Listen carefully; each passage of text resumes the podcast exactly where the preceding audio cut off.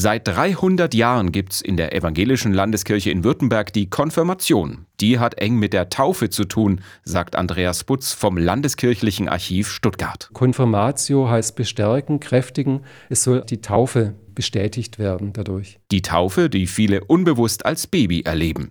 Zu dieser Kindertaufe gab es in der frühen protestantischen Kirche unterschiedliche Meinungen. So diese Frage, ist die Säuglingstaufe eigentlich eine gute Sache, weil der Säugling ja natürlich nicht bewusst ähm, sich zu der Konfession und zum Glauben bekennt. Herausgekommen ist damals ein Kompromiss. Man behält die Säuglingstaufe bei, aber bestätigt das Ganze nochmal dann in der Schwelle zum Erwachsenwerden. Die Konfirmation war geboren, als nachträgliche Taufbestätigung und bewusstes Ja zu Glaube und Kirche. Damals wie heute gibt es vorher einen Unterricht, in dem die wesentlichen Glaubensinhalte vermittelt werden. Und auch am Gottesdienstablauf hat sich seit 300 Jahren nicht viel geändert.